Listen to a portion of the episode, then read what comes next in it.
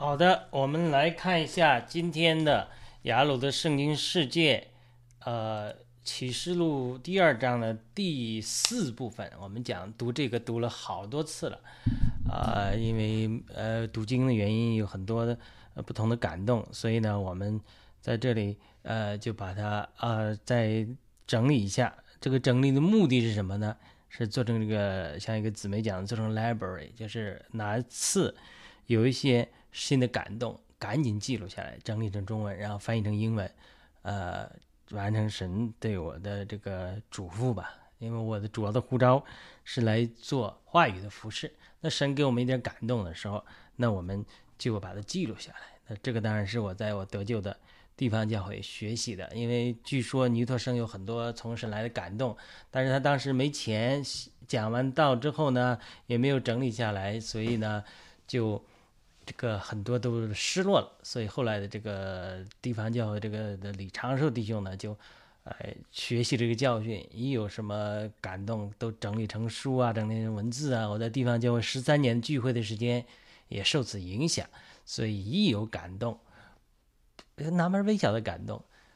啊，神有一点圣灵的光照，就把它记录下来，记录下来之后，整理成中文，整理成英文，呃，你是我们不是。呃，看今天几个人看这这外面的事情，而是十年、二十年、一百年、两百年之后，呃，还还会能够呃帮助别的信徒，因为每个人生命的程度不动不同，呃，我们讲的稍微比较深一点，属于在圣灵的感动里来解释圣经的，那可能对初信的人他一下他现在呃接受不了，但是不一定以以意味着以后他没有兴趣来来学习，所以呢。这是我们为什么，呃，有有负担要要来这个，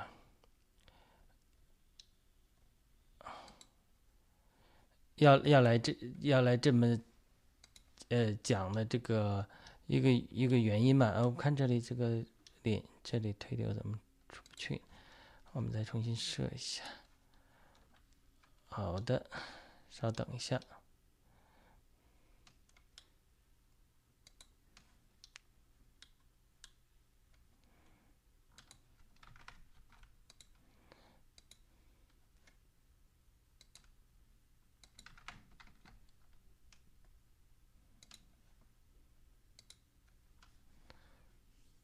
好的，那我们继续进行。那个，我们既然开头讲这个话了，那我们就来继续来讲启示录这个第四部分嘛。其实每次有的时候读经的时候，有一些微微小的感动，神是信实的。那在感动不是很清楚的时候，等我去呃，在这个整理这个文章的时候。哎，又写作的时候，就有时候又又有新的感动出来，所以这每次只是给我们一点点微小的感动。当我们去中心的去服侍的时候，神会给我们更多。那么好了，其这个呃启示录第二章的第四部分，我们讲的对推亚推拉教会这个书信。那当然，我们读经的时候，跟一些弟兄姊妹读经的时候，哎，有一些微小的感动。但是我写作的时候，又有一些新的感动，我们把这新的感动又整理出来。这个标题就叫基督徒在生命的作王就能打败耶喜别的邪灵。启示录二章给推亚推拉教会的信，特别提到耶喜别的邪灵啊，假先知的邪灵啊。那么这些邪灵，特别是假先知的邪灵，耶喜别的邪灵来自哪里呢？啊，这个感动就是假先知的邪灵，包括耶喜别的邪灵，就来自亚哈作王的失败，因为耶喜别是亚哈的老婆。旧约三条主线是祭司、君王和先知。那么神的子民都应该人人做祭司来亲近神。但是呢，呃，以色列人失败了，咋的失败了呢？呃，这个后面我会提到，就是以色列人害怕以神。神神的子民应该做祭司亲近神，对不对？神要做王来统治他们，这是神对以色列的旨意。那以色列害怕与神说话，让摩西代替他们与神说话。这《生命记》五章二十七节记载的，就说：“哎呀，神降下来跟我们说话，我们吓死了，我们要死了。”摩西，你跟他说话以后，神吩咐摩西，我们就听你的，这就叫做居间阶级。神的心意本来不是如此，神的心意本来是让以色列人人做祭司，都能听到他的说话。神也的确对以色列人说话，让他们看见他的荣耀。对不对？但是以色列人因着惧怕，让摩西代替他们与神说话，放弃了人人做祭司的责任，这是第一步失败。第二步呢？以色列人后来还厌弃神作王，要像列国一样立王，神也许可了。这是萨摩尔记上八章七节记载的，就是他们说我们要立王，萨摩尔很生气，萨摩尔跟神祷告的神说：“这个他不是嫌弃你，他是嫌弃我做王。”他们立王，跟他们立吧，告诉他们王会辖制他们。但是另外一方面呢，又带进了，呃，大卫这样的好王，他其实就是君王是补足祭司的职分，就是先知又补足君王的职分。君祭司职分和君王职分、先知职分是圣经旧约中三条主线，就是当人们不能人人做祭司的时候，不能人人亲近神的时候，神就会兴起大卫这样的好王来牧养神的选民。但是，他君王犯罪的时候，比如大卫犯罪的时候，就会兴起先知拿单这样的先知来提醒君王，帮助他们回到爱神的正道上。那么，引申到属灵上就解释，就是说，当基督徒不能在生命上做王的时候，假先知就会进来。比如耶西别这样的假先知，会让君王亚哈变得更坏。那么，这个斗争属灵斗争还在继续中。那么，以利亚这样的真先知呢？哎，也是在亚哈王的时候出现的。他们一方面会责备。亚哈王这样的旧王不能在生命上做王，而且会恩高新的君王，比如耶户，打败假先知，包括把这个这个这个他拜的这个偶像的先知啊，假先知啊，这个应该是什么？呃，巴利的假先知啊，啊，也杀死坏的君王。所以这个以利亚作为一个先知，和以利亚恩高的新的君王耶户合作，分别预言和成就了神。对亚哈王和耶喜别的审判，我们对旧约熟悉的就这段故事熟悉的就知道，啊，以利亚怎么预言亚哈和耶喜别死亡？呃，这个骨头被呃肉被狗吃啊，就血被怎么践踏在拿伯的园里啊，等等等等。然后呢，耶户也听见了，因为耶户是服侍亚哈王的。最后耶户被神恩高之后，啊，把这个亚哈。和耶喜被都干掉了，所以他这个真先知和真君王分别预言和成就了神对亚哈王和假先知耶喜别的审判。这个不仅在旧约的是如此，在新约的属灵实际也是这样。为什么启示录二章推亚推拉教会的信提到假先知的邪灵？我说他是跟基督徒在生命中能否做王有关系呢？当基督徒忽略与神的亲近。他就会失去起初的爱，其实就是失去了人人做祭司的地位。这就是以弗所教会的光景，它是递进的属灵递进关系。是这一次我在整理的时候又得到新的感动。但信徒进一步胜过死亡的灵的逼迫的时候，就是士母的美拿教会的光景和巴兰的教训的时候，伯加摩别加摩教会是这种不同的邪灵的攻击和试炼之后，他就慢慢成熟到要在生命中作王的光景了。就是灵恩派里面常常有讲说，啊，bigger anointing，bigger devil，bigger，就是说你神的恩高越大，攻击你的邪灵就越多，你受的试炼就越多。反过来也是说，bigger，呃，这个 devil Bigger 这个 evil spirit 就是 bigger 呃 anointing，就是反过来呢，神攻击你的邪灵越厉害，那么神给你胜过这个攻击这个恩高就越强。中国人的话就是“啊，魔高一尺，道高一丈”，大概这个意思。他就是他接着三个教会，他递递进，就到了推呀推拉教会的时候，他这个试炼，他这个属灵斗争的关键就在于看看基督徒能不能在生命中做王，能不能做大卫，还是做坏王，做雅哈。那如果他继续在生命里，在基督里长到元首里面，他就会得着权柄和铁杖，辖管列国。这就是。启示录二章二十六节至二十八节，神对得胜的人的鼓励，他们要得诚信的奖赏。什么是诚信呢？基督当然是诚信，信徒也是诚心，就是基督的复制和彰显。这就是在推亚推亚教会发生的这种属灵斗争的核心。这个属灵斗争是怎么样呢？就是耶西别的邪灵运行在教会里，要产生亚哈这样的坏王，让基督徒都不在生命中作王，不能彰显基督的全能。而以利亚这种真先知的灵也在运行，它让人悔改，回转到起初的爱，重新生命上长大，长到元首基督里面，能够与铁杖辖权柄，辖管万国，就如马拉基书四章五至六节所说的：“看呐，耶和华大而可畏之日未到以前，就是神的审判的日子未到以前，我必差遣先知以利亚到你们那里去。他就以利亚，必使父亲的心转向儿女，儿女的心转向父亲，免得我来用咒诅击打这地。就当人们不接受真先知的话语之后，神就会用诅咒击打这地。主对推亚推拉教会不肯悔改的人的击打审判。”其实和马拉基书四章五至六节提到的原则是一样的，就是主会差遣以利亚的灵来呼吁信徒悔改啊，回归到起初的爱啊，与天父和好啊。当人们不肯悔改的时候，审判的审判就会临到。总结的来说，推亚推拉教会这个试炼的目的就是产生能够在属灵生命上可以作王得胜，用铁杖牧养和管教列国的。得胜的基督徒，或者说心腹也好，或者说基督的身体也好，教会也好，它这是这样一个关系。这是我们的一个开头的这个简介。那第一个小点，七个教会之间属灵的递进关系，我之前提到了，呃，几个感动。第一个感动，七个教会可以预表七个不同时代的教会，这个时代论讲过了，我们多次提到了，对不对？也可以预表同一个时代七个不同光景的教会。老底家不冷不热啊，啊，这个呃，这个以夫子教会实际起初的爱啊，等等等等。同一时间，七个教会不同的光景。但这次我们得到圣灵新的感动，七个教会蕴蕴含着生命的属灵的成长的递进关系。从第一个教会到七七个教会，一方面显示了神不断的工作，特别是基督的教会不断借着神的帮助、管教，逐渐拧成一股绳子。建造成基督的身体一个网，另外一方面呢，不同的邪灵也不断网络罪人，支撑加上邪灵的工作不断结合，支撑蜘蛛网一个网络。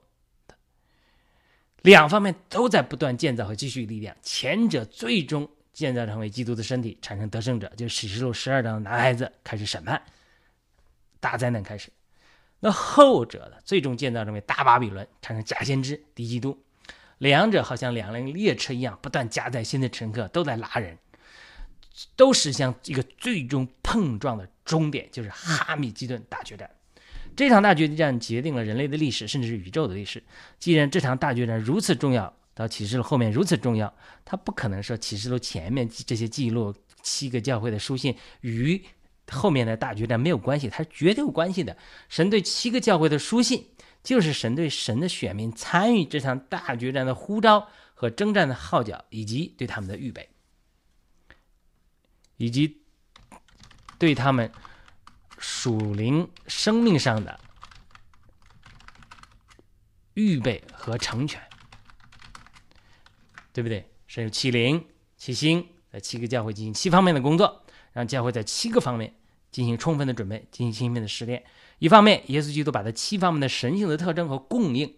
照射到教会身上，教会反照并观察主的荣光，就变成他的荣耀的形象，对不对？并且呢，另一方面，消极的方面，审判和铺路邪灵不同的七个邪灵，或者邪灵七个不同方面，或者七个阶段的邪灵的工作，在七个教会进行七方面的欺骗的工作。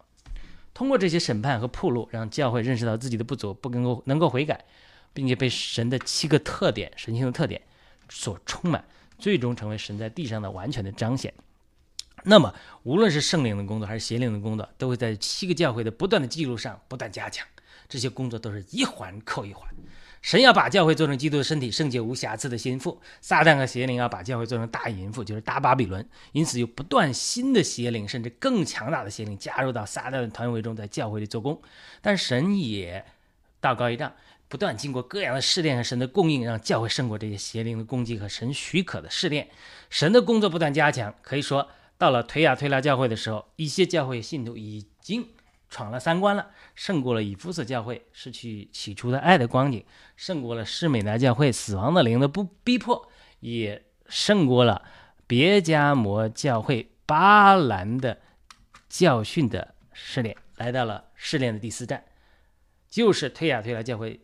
面临的耶洗别的假先知的邪灵的攻击和试炼，就好像以色列人在旷野经过了四十多战，试炼一样，教会在启示录这呀第二章、第三章也至少经历了七个战口的试炼。试炼就好像以色列人旷野的试炼，总是带来信心的功课的学习。试炼总是让一些人经过旷野，进入圣灵充满的境地。就好像主耶稣在旷野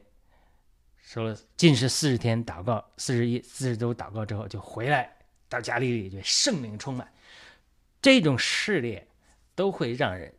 学习信心的功课，经历圣灵的充满。所以推呀推呀，教会到一个属灵斗争的地步，就是说，一方面各种邪灵仇敌攻击试炼。好像在旷野里一样。另一方面，教会已经被试炼成熟到一个地步，它可以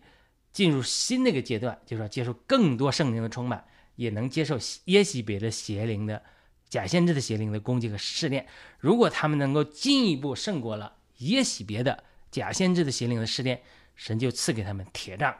管辖和牧养列国。呃，当然后面呃递进我们还在会讲，我们先讲的这前四个。因为后面的三个我们还没读，我们再继续讲。那么这七个教会之间，它属灵的递进关系，除了好像以色列人在旷野的试炼中不同的战口之外，每一站的试炼都有每个功课的学习，也好像我们现在打游戏的通关一样。你打过第一关，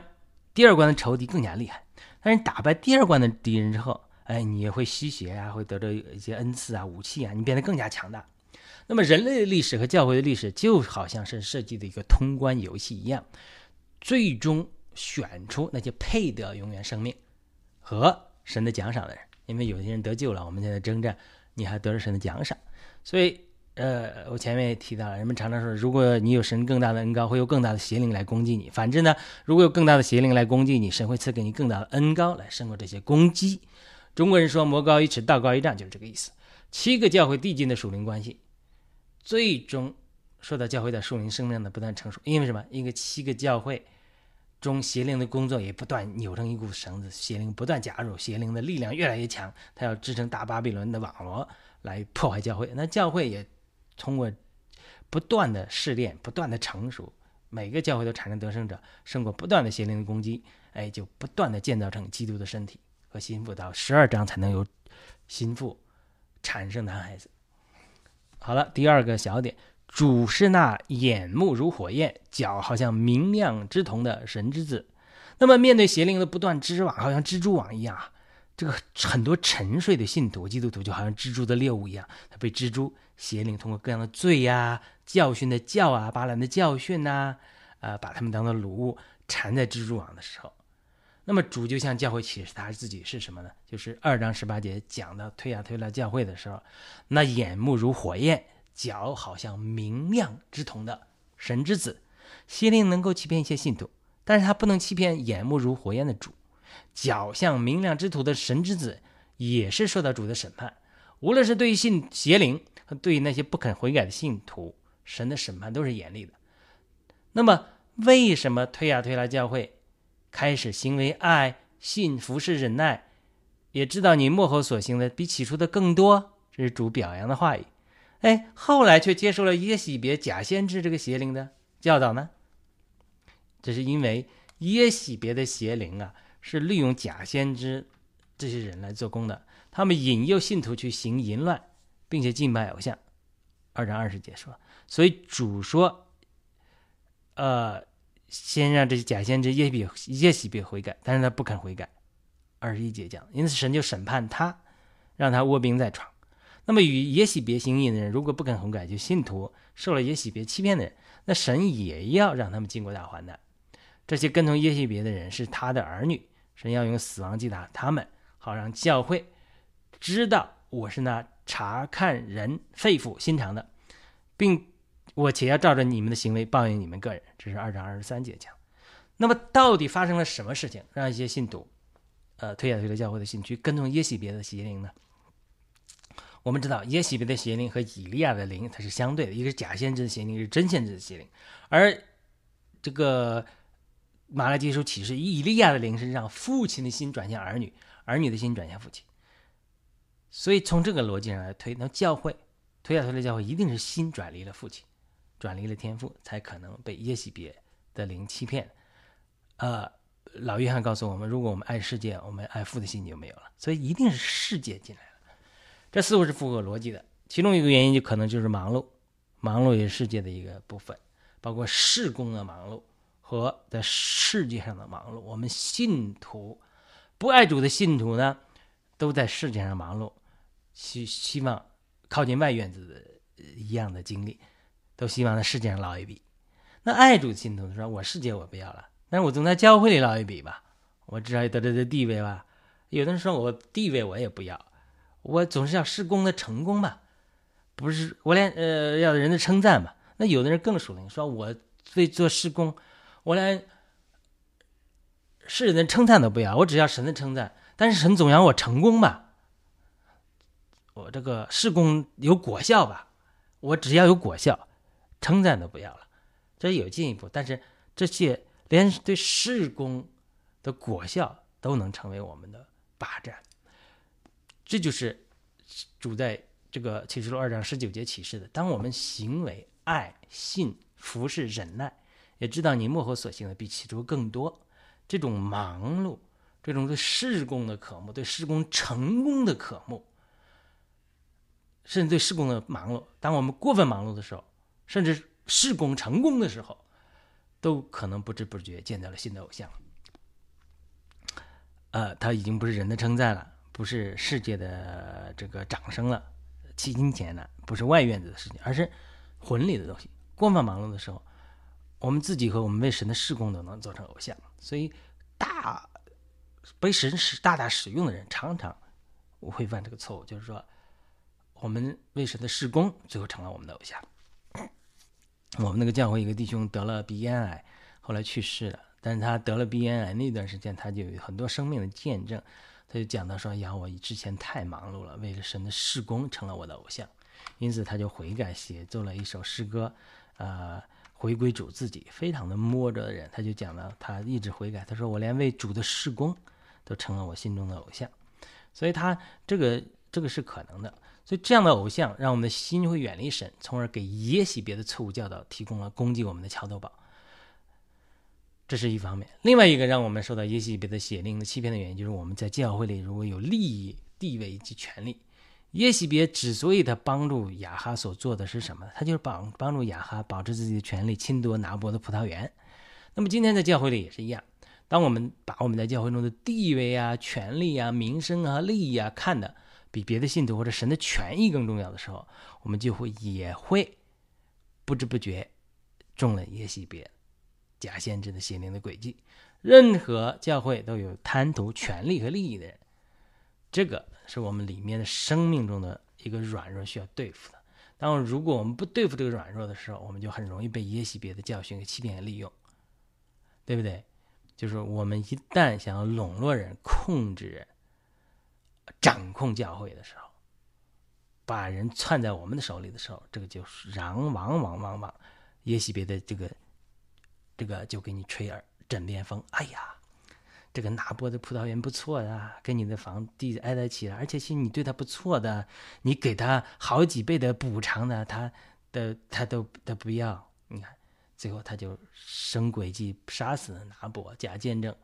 他就是，这这这是一种图画。当我们在教会里说啊，新人出来了，他讲到比我们好了，他影响我的地位了，影响我的利益了，或者他们要另外组织一一些人，最后要要跟我们搞什么东西了，那我要赶快人啊，我就拉拢他呀，我要我要对谁好啊，要好他听我的呀，这些都是教会中的权力一进来之后，耶西别他就能吹耳吹吹吹枕头风。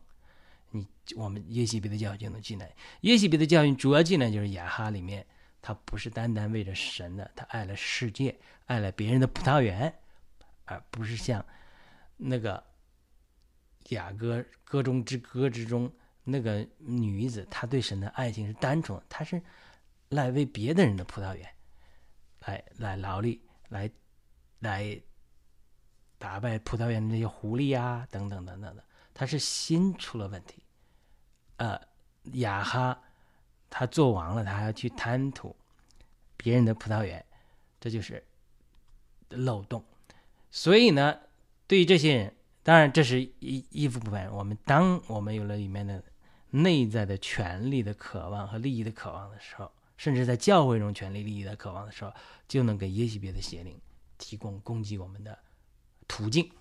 当然，这是一方面。那有一些人不知情，哪个教会里都有单单爱主的人，所以对这些人，主就说：“至于你们推压推拉其余的人，就是一切不持有那教训，不明白他们所谓撒旦身后之事的人，我告诉你们，我不将。”别的重担放在你们身上。二章二十四节，就是我们也观察过很多教会里弟兄姊妹的争来争去啊，哎，总有些弟兄姊妹不管在哪一派里面，他都是他就是他啥都不知道，他就在单纯爱主。所以主对这些人的审判是不一样。那么最后一个点，就我们必须胜过我们一切生命的软弱，来得到得胜的生命。我们生命中的软弱，这些软弱都是基督徒进阶生命中遇到的问题。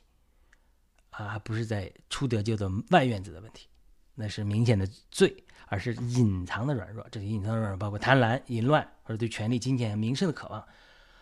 呃，我们可能走上爱主的道路，但是来自世界的诱惑和邪灵的试诱，他们肉体的软弱却是不断的。老约翰对世界的定义就是：因为凡世界上的事，就是肉体的情欲、眼目的情欲和今生的骄傲，都不是出于父，乃是出于世界。约翰一书二章十六节。那么，最终让我们失败的。都是在我们里面生命的软弱，给了仇敌机会来攻击我们，就好像俗话所说的“苍蝇不叮无缝的蛋”。但我们当我们里面没有软弱的时候，我们就可以像耶稣一样宣称：“那恶者在我里面毫无地位。”约翰福音十四章三十节。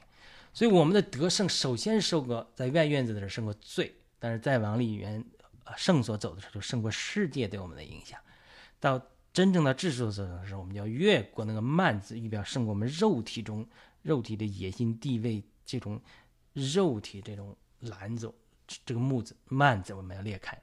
肉体的幔子要裂开。一个我很喜欢的敬拜领袖，他是这个美国的啊。他说他自己以前出过轨，他的经历的时候，他就说他其实是那个时候生命一个软弱，而这个软弱有一天他不能满足，他彰显出来，他受到试诱的时候，他就出轨了。哎，他这样的做了他自己后来会后悔的事情，他悔改了。这这种事情。那另外一个著名的护教学者萨加利亚，呃，死后才被曝光曾经猥亵妇女，他就提到说他自己那种名声太大，压力很大，他他的灵性里面有些软弱，他无法解决这些压力给他带来的烦恼，他就转向了这种淫淫秽猥亵妇女来慰藉自己，对不对？很多美国的基督徒都承认，甚至美国的牧师都在承认，在面临世界世工的压力的时候，他会转向性啊、毒品啊、黄色录像啊，来企图寻找慰藉。这都是事，这个事实，很多人都有这样的软弱的，这也可以理解。这是我们软弱，但是我们不能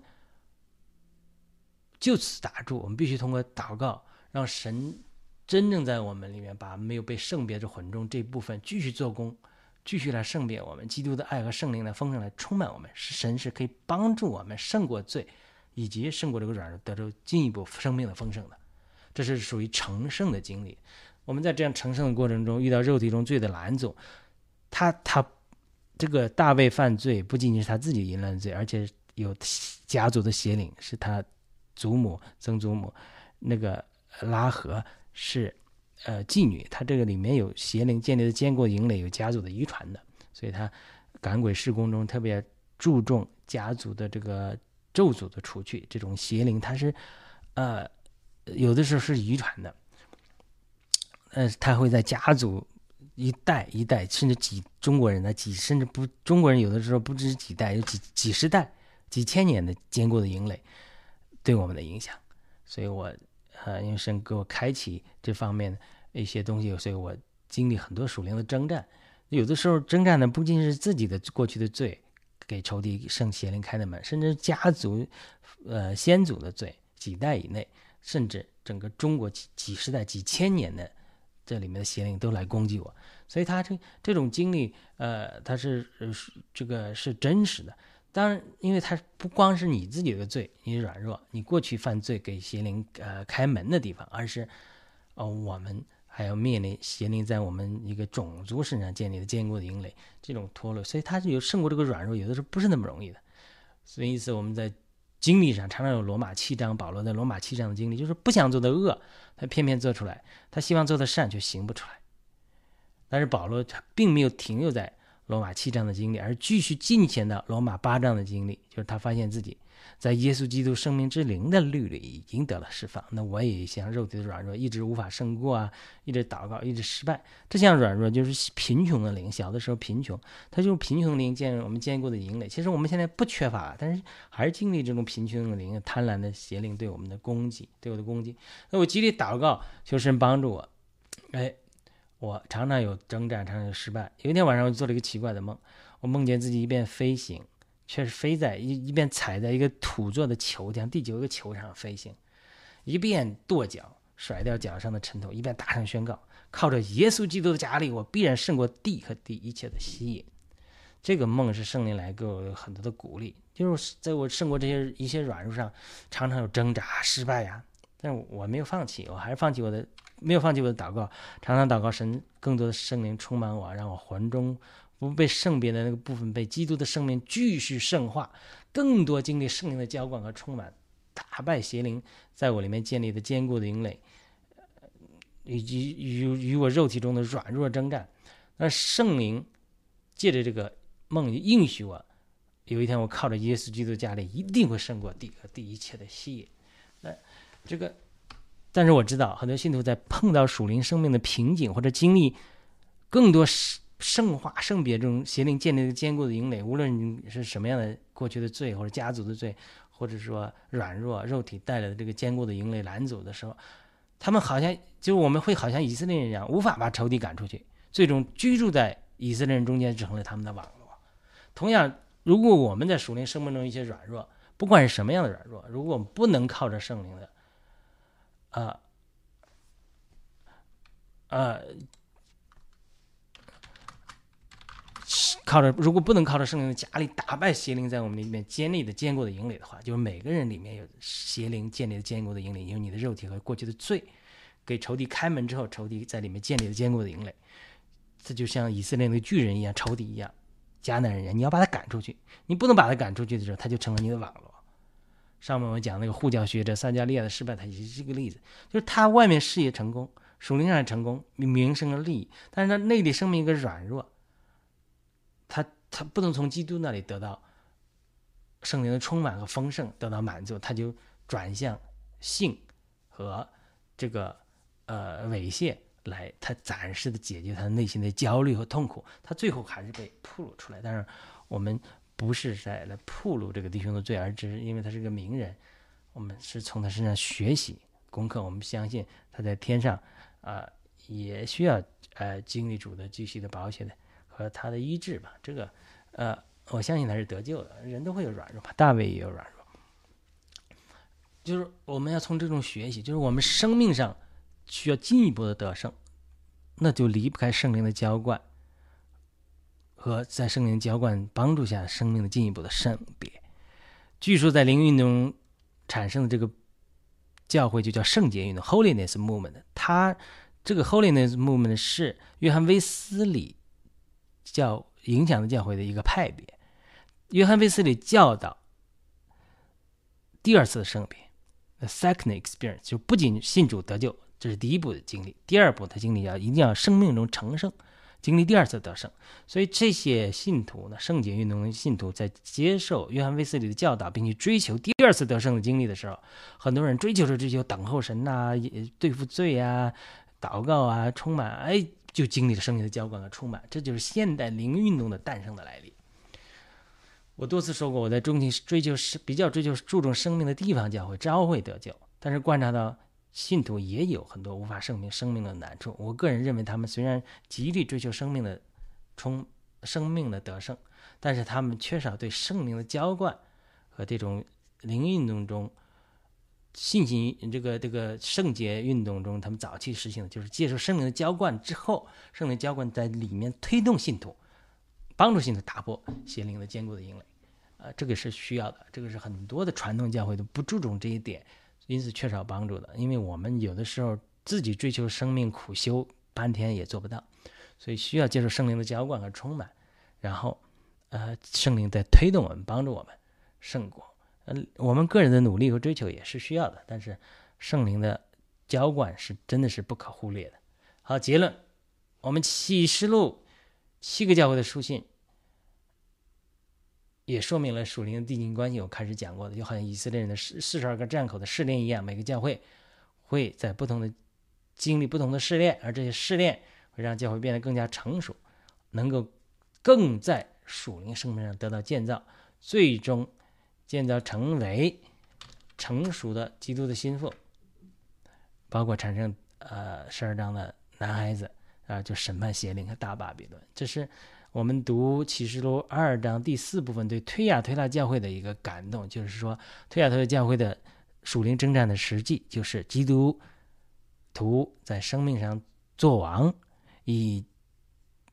不是亚哈王就成了大卫王的时候，哎，这样的成功之后就得着晨星辖管列国。但是如果他们在做王上失败，成了亚哈王了，那么耶喜别的邪灵就进来捣乱。呃，反之呢，因为有了耶西别假先知的邪灵，才让信徒成为亚哈王这样的君王，失去见证，失去权柄，